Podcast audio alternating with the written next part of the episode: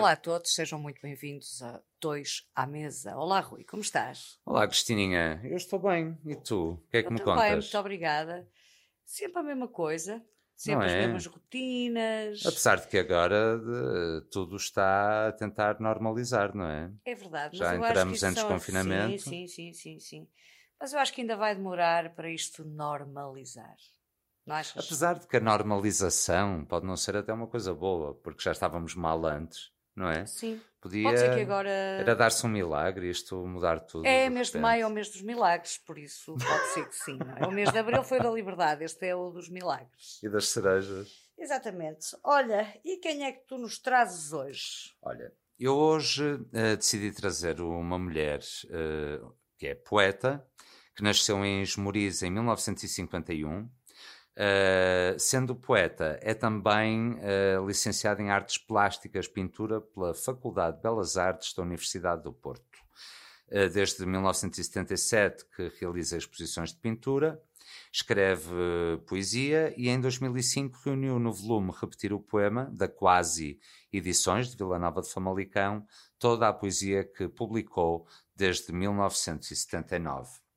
O escritor Walter Ugumem, sobre a pessoa eh, que eu trago hoje, diz o seguinte: o que sucede à arte desta pessoa em causa é um sarcástico modo de dúvida, seja na poesia ou nas artes plásticas, a autora coloca-se como alguém perplexo perante o passado mais ávido ou empenhado, como assumindo que, na verdade, sendo tudo tão inevitável, não mudará nada.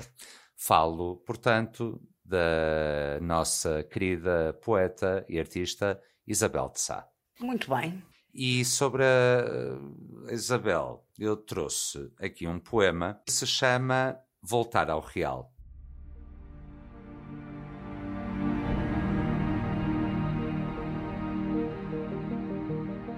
No triunfo identifica-se a traição.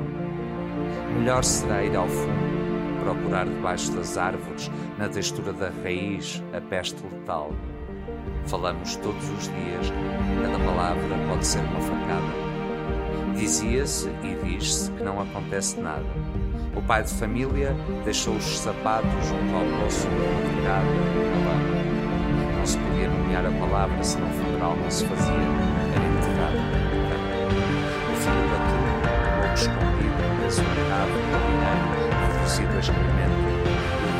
O doido Star, grande paranoico, jogador, fantasma da aldeia, desenterrado, o ex-marido de insónia, cisma, até acabar não descobrir o altar. Hoje, o irmão mais robusto, luminoso, fala cair e até mata para como é. Por vezes, o avô, vítima de uma ereção, prolonga a visita ao zoológico e lembra-se de cuidar da neta, do neto deficiente ainda. Os casos famosos de castração, alcoolismo e pedofilia são extravagâncias. Importa a vulgaridade. Matança, matança todos os dias. Facas, caçadeiras, paus, barras de ferro. Criatividade sem limites. Belo horrível da insanidade. Uma materiola do interior. Mataram à paulada um jovem adulto. As forças da ordem não queriam saber. Disse o povo na televisão. Cortou-se o mal. Só a mãe chora o seu demente, sozinha, na campa. Lindíssimo. Sabes que eu gosto muito da Isabel de Sá. E é perturbador ao mesmo tempo. Eu acho que, que to- os poemas que eu tenho lido dela são altamente perturbadores.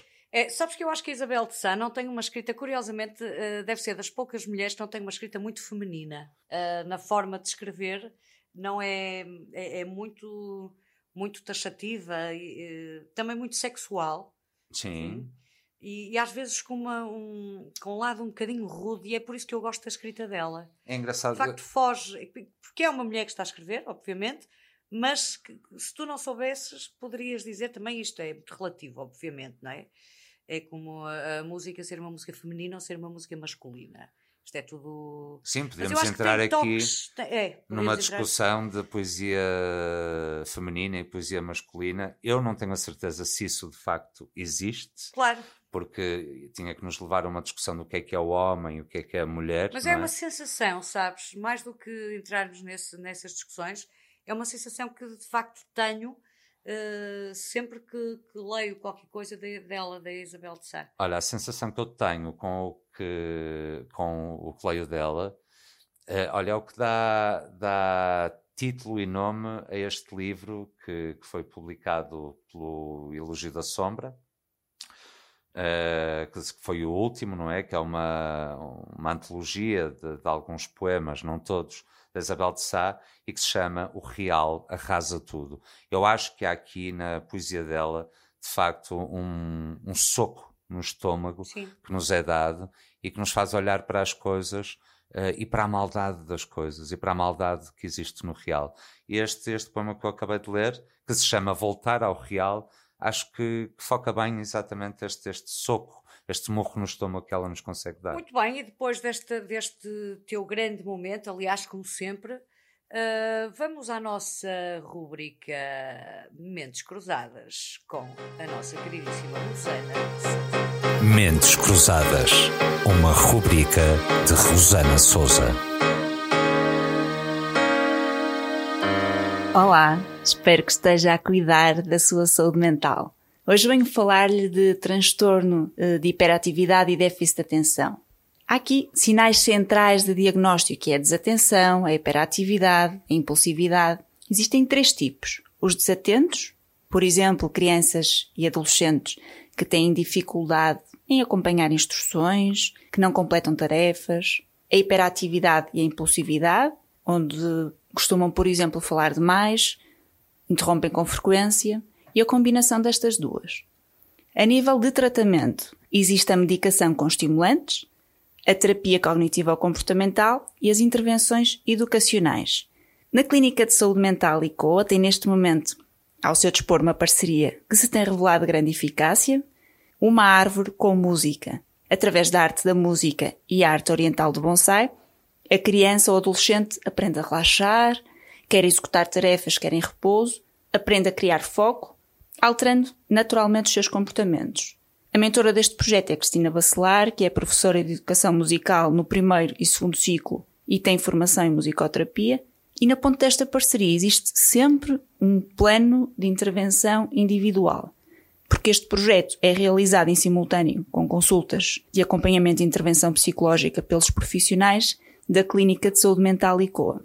Se quiser saber mais ou se tiver alguma dúvida, Pode encontrar-nos em www.hicoa.pt. Cuide-se e até já!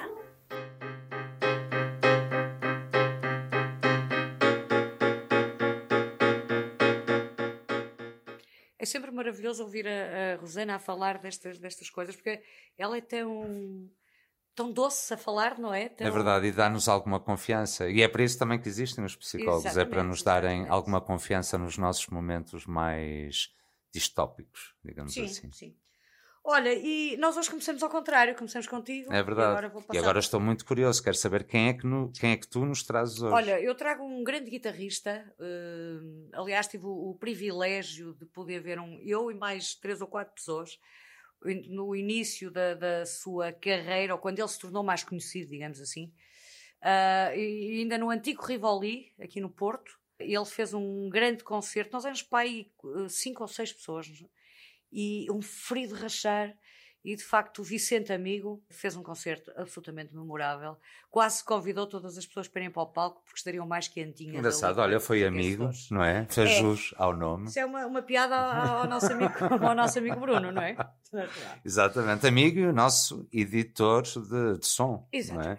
Nosso editor Vai. de som, Bruno Manso. E de vídeo. E de vídeo, que um dia, aliás, temos que o convidar porque é um artista plástico incrível e emergente e que, que, merece com toda a justiça que a sua obra seja vista e reconhecida. Mas voltemos aqui ao nosso Vicente, Vicente Amigo. Amigo. Ora bem, o Vicente Amigo, eh, como toda a gente sabe, foi, é um dos mais importantes guitarristas espanhóis de flamenco da atualidade. Ele nasceu na província de Sevilha em 1967 e felizmente foi criado em Córdoba porque foi lá que de certeza desenvolveu todos os seus dotes de flamenquista. Uh, para além de vários prémios, a música de Vicente Amigo, sempre inspirada na poesia andaluza de autores como Rafael Alberti ou Frederico Garcia Lorca, em conjunto com a sua maneira de captar todo o sabor mediterrâneo oriental do sul de Espanha. É o melhor que em guitarra flamenca se produz. O Vicente Amigo não só está dentro do flamenco, como também está fora do flamenco e vai buscar outras influências.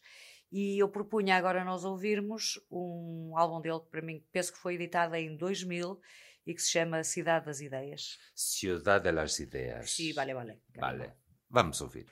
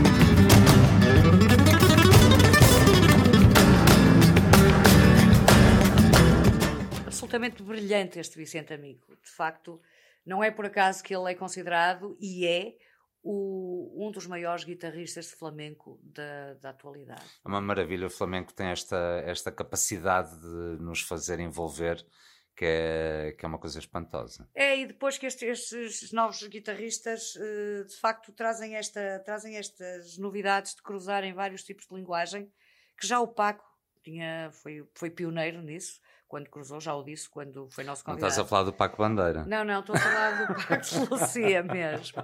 O outro fez a ternura dos 40, não é? Este Exato. fez o Entre das Águas, que é um bocadinho diferente. E, e portanto, pouco há a dizer, melhor é ouvir e de facto sentir, e flamenco é pele mesmo. E por falar em pele, vamos passar para o nosso momento de humor e a nossa Exatamente. rúbrica. O nosso flash do bairro. Flash do bairro. Tragicomédia da vida real. Olá, doutor Bernardo. Ah, como vai, Gracinda? Nem lhe digo, nem lhe conto. Olhe, vidas. Agora o doutor é que está muito janota. Fico-lhe muito grato pelo elogio. Vai à madrinha? Nada disso, vou à banca. À banca. Olha que ainda suja a gravata num pargo ou numa pota. Não é essa banca, mulher, é a banca financeira. Ah, eu vi logo que a filha da pota era outra, das que não suja. Ah, sujar até suja, mas isso são outros 500. 500, 500 euros. 500 milhões. Mas são seus? Acha? Então são de quem? Olha, para já, das pessoas que lá o guardam. Depois passam para a minha fundação e terminam noutro banco, nas Ilhas Caimão. E para si não fica nada? Fica tudo no caminhão? Tudo. Tudo? Tudinho. E basta ir assim, todos à nota? Não. Também convém que conheçam uns deputados e uns advogados e tal.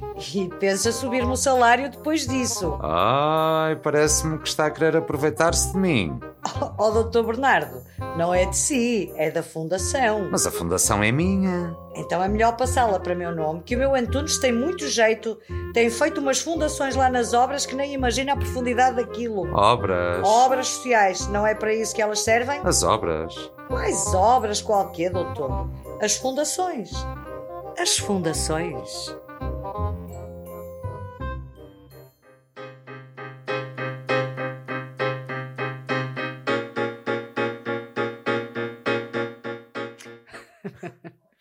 Isto lá está, há que. Dá que falar, dá que falar. Há que dar o nome aos bois, não é? Por os pontos nos is. As fundações são o que são, não é? São fundações, não é? E há umas que. Caramba, dão cabo das outras É. e dos outros. Mas não me lembro do nome agora. Agora também não me lembro. Sei que é parecido. Se eu me lembrar de um, talvez me lembre da outra. É, exatamente. Olha, e, e eu penso que chegou a altura de falarmos com a nossa, a nossa convidada de hoje. Exatamente com a nossa querida Catarina Ferreira de Almeida, que a Cristina já irá apresentar e, e que a mim me liga de uma forma bastante especial, pois é autora de, de uma peça de teatro eh, em que eu entro. Ainda não tinha tido a oportunidade de te dar os parabéns porque estiveste brilhantemente na peça. Ai, que bom, isso é sempre ótimo de ouvir. E também foi, e agradecer-te também a tua presença nestes momentos em que começamos a desconfinar, ainda existe bastante medo eh, por parte do público de, de ir ao teatro, porque estão num recinto fechado, isso causa ainda alguma Mas vão à estranheza. missa.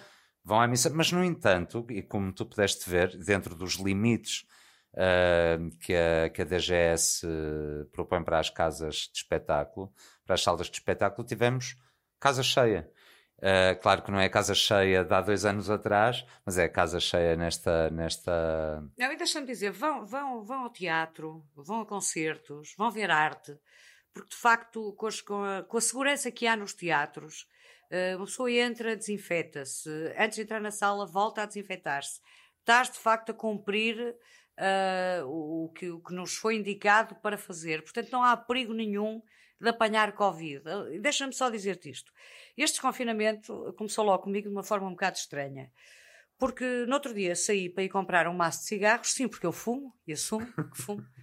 E, e quando cheguei à bomba de gasolina, que era precisamente 21 horas e 1 minuto, a senhora, a cumprir as regras, disse-me que não podia vender um maço de tabaco. E então mandou-me ir a um café comprar um maço de tabaco. A pergunta que eu deixo aqui, se me quiserem responder, eu gostaria de tentar perceber esta lógica, porque, quer dizer, eu não posso comprar na bomba de gasolina que não tem ninguém, mas posso ir a um café eh, onde, estão, onde está imensa gente e comprar livremente o meu maço de tabaco. Isto é um bocado estranho, parece-me um bocadinho estranhíssimo mesmo, mas é o que é. É. é uma é- é- olha, é um, é um- é um jantar de idiotas. Exatamente. Vamos então ficar com a nossa convidada, Catarina Ferreira de Almeida.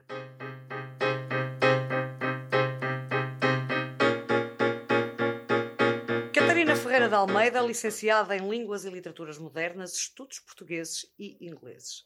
É tradutora, coautora com Joel Neto de duas peças de teatro e um livro que se chama Muito Mais do que Saudade, do que falamos quando falamos de regresso. Catarina, muito obrigada por estares aqui connosco. É um agradecimento que eu também quero fazer, muito particularmente porque até ao dia 24 de abril eh, eu entrei como ator numa destas peças, na última peça de teatro que a Catarina escreveu, eh, juntamente com, com Joel Neto, eh, que se chama Eu Nunca Vi um Helicóptero Explodir. Esteve em cena eh, no- na Casa das Artes de Famalicão, dia 22, 23 e 24 de abril, e andaremos por aí eh, em turnê, se a pandemia nos deixar. Mas antes de mais, Catarina, muito obrigado por teres, por teres aceito estar aqui connosco nesta curtinha, mas interessante conversa. Obrigada eu, para mim é uma honra. Espero que, que esta entrevista possa novamente despertar o interesse pela peça, que ainda vai, vai percorrer algumas cidades do, do continente e ainda vai à Praia da Vitória na Ilha Terceira. Não se sabe até onde é, até onde é que irá explodir este, este helicóptero, mas desde já agradeço o convite. Mas não seria por esta peça que eu gostava de começar. Gostava de começar pelo início. E o início, como a Cristina disse, é que és tradutora. Como é que tu chegas à tradução? Foi, foi um- uma, uma escolha muito óbvia, antiga? Ou como é que ela surge? Ela surge porque eu, eu trabalhei dois anos uh, em comunicação na editora Bertrand e, uh, e, estava na linha da frente da promoção do livro e estava, de certa forma, na, na extremidade de todo o processo de uh, criação e de divulgação do livro. E não era na extremidade que eu queria estar. Eu não queria estar a promover, não queria estar a comunicar, não queria estar a tentar convencer os jornalistas a escreverem sobre os livros que nós editávamos, queria estar mesmo no processo de pôr as mãos na massa e traduzir e fazer. Uh, e foi-me dada essa oportunidade com um, um primeiro livro infantil-juvenil uh, e eu agarrei-a imediato. Uh, foi o primeiro desafio que eu tive há 14 anos atrás e desde então nunca mais parei e cá estamos.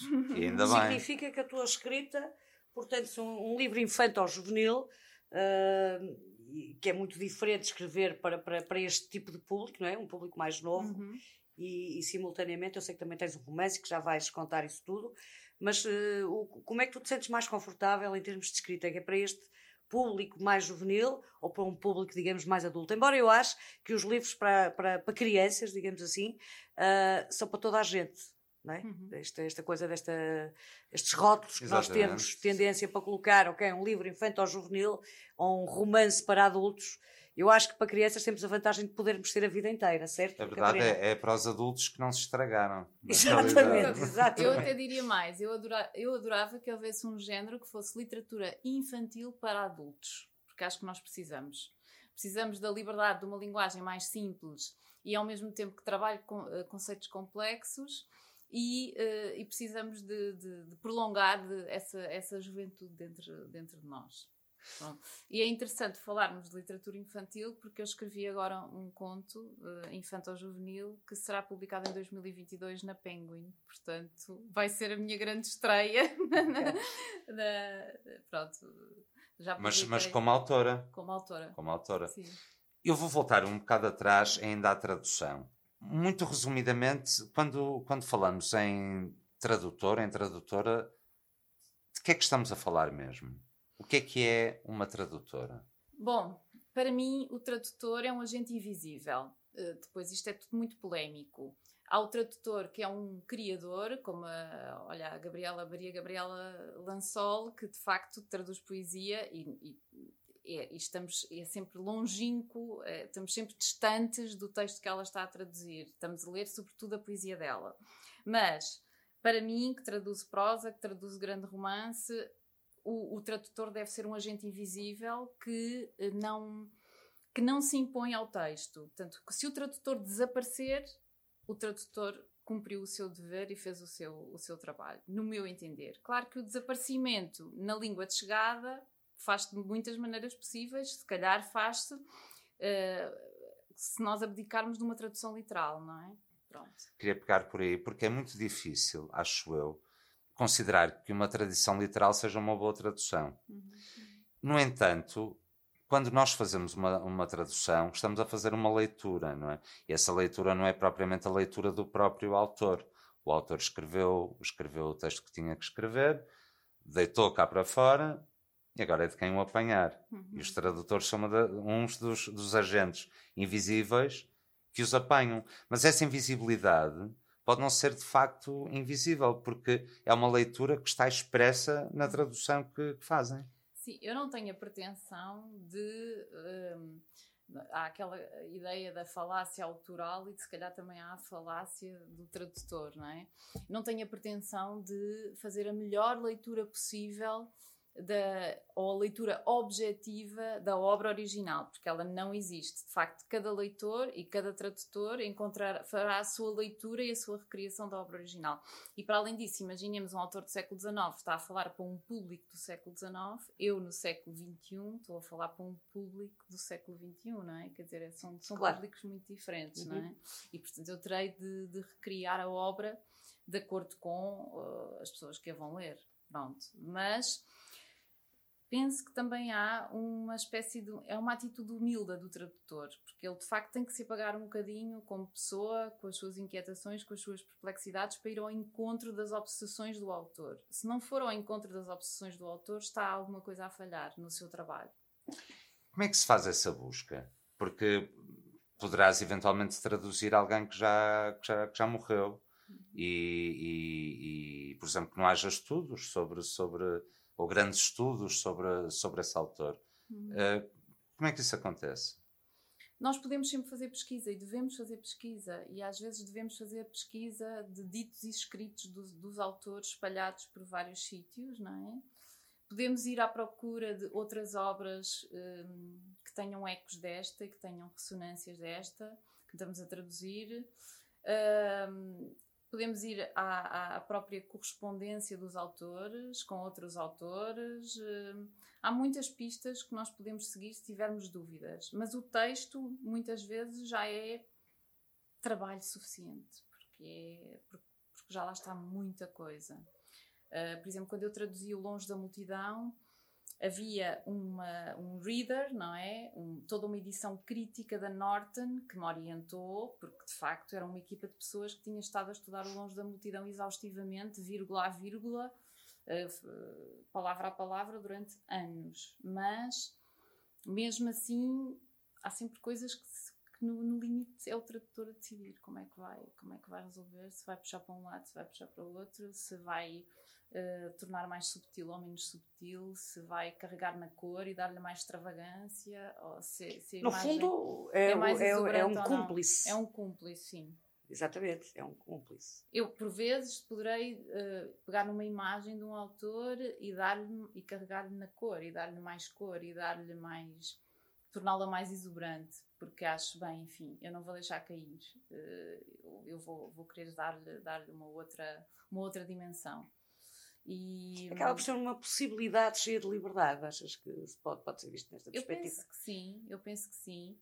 Uh, e a verdade é que a nossa língua, a nossa língua é muito individual, não é? Claro. Os, os nossos recursos Exatamente. são nossos. Uhum. E é através dos nossos recursos que nós conseguimos chegar ao público e pronto, e encantar um leitor. Portanto, temos que nos dar essa liberdade. Se não nos dermos essa liberdade, perdemos a nossa, o, nosso, o nosso leitor. É? Há aqui uma coisa que eu estou, que eu estou bastante curioso. Um, como é que é a vida de um, de um tradutor? É uma vida cheia de cafés e cigarros e noites mal dormidas? Pode ser. Não convém. Porque eu tenho sempre a ideia que quando alguém pede uma tradução é sempre para ontem. Sim, é sempre para ontem.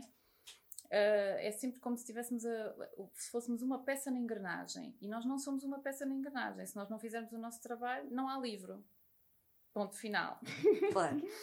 Mas a verdade é que o trabalho do tradutor exige muita disciplina, porque nós não temos um prazo para amanhã, temos um prazo para daqui a três meses. Portanto, dia a dia, nós temos que cumprir aquela fatia do, do prazo. E é essa disciplina, esse método, uh, que te pode uh, aproximar de uma vontade autoral, ou seja, de, de escrever como, como, como passaste a escrever, contos infantis juvenis, uh, um romance, que já também gostava que nos falasses um pouco dele, as duas peças de teatro. Sim. Será por, por haver esse método? Eu tenho, eu como poeta, eu não tenho método nenhum, é, o sistema é sempre caótico. Uhum. Mas um escritor de ficção, eu tenho sempre a ideia que tem que ter um método impressionante. É um método da tradução que tu arrastas para, para aqui, ou que te dá, que te ligou o motor da, da, da vontade autoral? Sim, também porque nós estamos sempre em silêncio a pensar naquilo que estamos a escrever e a escrita é uma reconstrução, não é? E também o que estamos a, a traduzir ensina-nos, dá-nos recursos, dá-nos pistas, eh, ensina-nos a construir uma personagem, a criar uma atmosfera, a saber quais são as respirações, as pausas do texto. Mas eu acho que a escrita é uma coisa mais íntima do que isso. Tem que ser mais íntima, não é apenas um trabalho de cumplicidade, é um trabalho de encontrar um silêncio dentro de nós e uma voz que não é de facto aquela que nós usamos todos os dias e que, e que vem de outro sítio qualquer. Teres, uh, o facto de teres estado 10 anos numa ilha uh, rodeada de mar, não é? Porque isto dá e tira. O mar dá e tira, não é? Não, não, não é só bom olhar para o mar, também é mau muitas vezes olhar para o mar. Ajudou-te ajudou de alguma forma a esse silêncio uh, que é necessário para, para nos descobrirmos enquanto autores? Hum, uma boa pergunta. a ilha é muito claustrofóbica. Uh, ilha é muito, muito claustrofóbica. Realmente o mar é, é, é uma imensidão e ao mesmo tempo é uma clausura. O que eu penso é que estava apenas dedicada à minha casa, à minha vida de, de todos os dias, uh, à minha relação com a natureza e vivia uma enorme solidão também. E talvez por dentro dessa solidão, que é a solidão de muitos tradutores, porque nós passamos muitas horas sozinhos uh, à frente do ecrã do computador. Dentro dessa solidão, eu acho que me encontrei. Encontrei-me, como se calhar no meio da cidade e dos apelos da cidade, não me tinha encontrado. Agora. Uh, como é que nós chegamos lá, porque é que, porque é que decidimos escrever, o que é, o que, é que nos, qual é o que é que nos falta, o que é que é insuficiente na nossa vida para nós partirmos para, uma, para a escrita. E pá, provavelmente nasce deste sentimento de, de que a vida não é suficiente e de que a realidade não é suficiente e que, e que lhe falta alguma coisa. Pronto, acho que sim. E, e, e passar da ficção para o teatro também é porque falta qualquer coisa à ficção? Hum, o teatro foi, partiu de um esforço a dois, entre mim e o Joel. Era uma conversa que nós tínhamos um, que se atravessava na nosso, no nosso diálogo conjugal. O debate, a questão do debate criativo.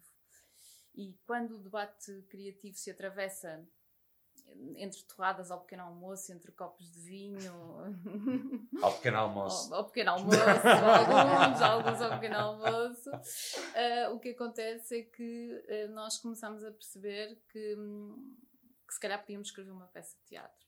E que essa peça de teatro seria uma espécie de, de projeção de, do, nosso, do nosso diálogo doméstico uh, num espaço onde podíamos dizer o que nos apetecesse sem ofender o outro. Queres, queres nos falar um pouco desta peça? Sim. Como é, que, como é que ela surge? Ela surgiu, ela foi escrita durante esta pandemia. Uh, gostava que nos falasse um bocado do, do processo criativo. Certo, certo. Hum, como é que eu vou te explicar? O confinamento mudou-nos a todos, mudou-nos um bocadinho, não, não, nos mudou completamente, até porque a ilha tinha muito poucos casos, mas nós perdemos a possibilidade de sair da ilha. E isto, provavelmente, a maior parte das pessoas não percebe. Nós estamos muito bem na ilha, mas se não tivermos a possibilidade de sair, se não tivermos dentro de nós a ideia de que nos podemos meter dentro do avião para ir ao continente, um, há um pulmão muito grande de respiração que os ilhéus perdem de um momento para o outro e que é fundamental. Portanto, nós sentimos-nos, apesar de muito poucos casos na ilha, sentimos-nos em clausura. Um, este confinamento, de certa forma, uh, foi atravessado pelo desafio que a Luísa Pinto, da Narrativa Ensaio, nos lançou e que foi um desafio que nos, uh, que nos deu oxigênio. Às tantas nós pensámos, não, nós, nós estamos aqui, vamos aproveitar este tempo morto eh, este tempo de silêncio à nossa volta para voltarmos a tentar escrever teatro e fazermos melhor do que fizemos na primeira peça. O que é que aconteceu? Aconteceu que se atravessou neste, neste desafio da Luísa uma, uma certa tempestade sentimental. Portanto, essa tempestade sentimental veio trazer-nos uma, uma, uma inquietude, um desassossego que podia ter sido destruidor da peça, mas que se tornou o seu, o seu motor de, de criativo, não é? Pronto. E agora que, que, no dia 22 pudeste assistir pela primeira vez à, à carne do, do teu texto, podias-nos deixar aqui uma crítica? Hum. Ou não és suspeita? Posso Suspeita é sempre. Suspeita é sempre. Eu adorei o espetáculo. O texto sofreu cortes consideráveis, mas foram cortes que lhe acentuaram a autoironia, que trouxeram o tal fantasma da autobiografia e lhe deram outros tons mais cómicos, mais leves, mais descontraídos. É um é, o trabalho de vídeo é fabuloso, fabuloso. Imagens, há imagens lindíssimas e poderosíssimas que às vezes até falam mais alto do que o próprio texto. E depois achei uma coisa: o jogo de atores é muito bom, a dinâmica entre os atores é mágica. Isso é, é, é verdade. Mágica. É verdade. Eu e... posso dizer porque eu não sou suspeita. Exatamente. Fui ver o espetáculo. E, de, e, deram uma força ao texto incrível, aos espelhos do texto, que são muitos, não é? Portanto, a ideia da peça dentro da peça, a ideia do casal em crise e do casal que talvez se salve, a ideia da ficção e da realidade, a ideia da autoficção e da, e da ficção que nós impomos aos outros, não é? Sobretudo quando estamos num casal. Isso era todo um jogo muito difícil, em que o teatro se questiona a si mesmo e aos seus processos e se desnuda, de certa forma. Uh, pá, e sustentar esse esqueleto em palco é muito difícil e eles conseguiram quatro pessoas. Olha, seria ótimo continuarmos a falar e com certeza que vão existir mais uh, possibilidades de, de, nos encontrarmos e de, e de, conversarmos muito mais contigo, Catarina. Mas muito rapidamente eu gostaria que tu me falasses deste livro do Muito Mais do que Saudade e com o subtítulo Do que falamos quando falamos de regresso. Sim. Isso foi mais uma viagem a dois, aliás a três, porque incluiu o livro, um documentário feito pelo realizador Arlindo Horta, que foi premiado, e ainda um blog, que foi o nosso roteiro de viagem.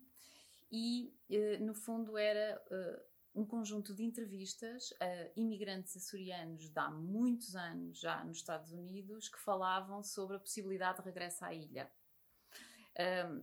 Havia vários tipos de regresso que nós tínhamos em mente o regresso uh, imaginado e nunca concretizado das pessoas que sonhavam toda uma vida voltar uhum. à Ilha Terceira ou, ou, a outras ilhas dos Açores e que nunca concretizavam esse regresso. E depois havia o regresso das pessoas, um, um, regresso muito cruel que era o regresso dos deportados, que foram, imaginemos, eh, para o Canadá e que, e que tiveram de voltar.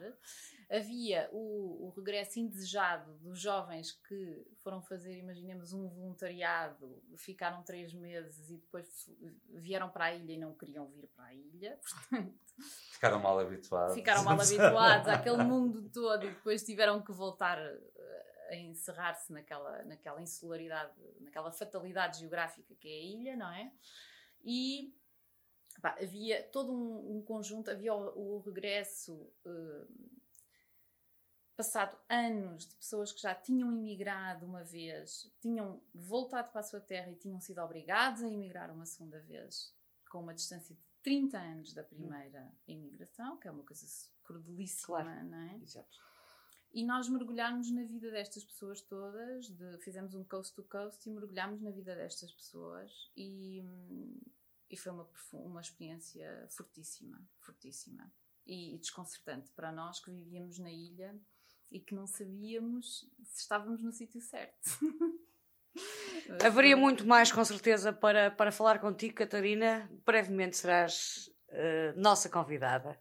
Eu espero bem que sim. É, é sinal é sinal que, que vens aqui ao norte. Exato. Faz bem vir aqui ao norte. Faz bem. A Catarina, não, acabamos por nem dizer, mas é, é de Lisboa. Há uma Lisboeta que foi para a fatalidade geográfica da ilha e que, entretanto, voltou este ano para a grande liberdade que é, que é, que é aqui o nosso continente. Catarina, muito obrigado por esta, por esta conversa. Por nós, lá está, ficámos aqui mais uma hora, uma hora a ouvir-te, porque há muitas coisas de facto que, que podíamos falar. Mas, mas como a Cristina Nós disse em aberto bem, e com certeza que, é. que a Catarina, quando vier ao Porto, virá aqui conversar novamente connosco. Obrigado. Muito obrigada, Catarina. Obrigada eu.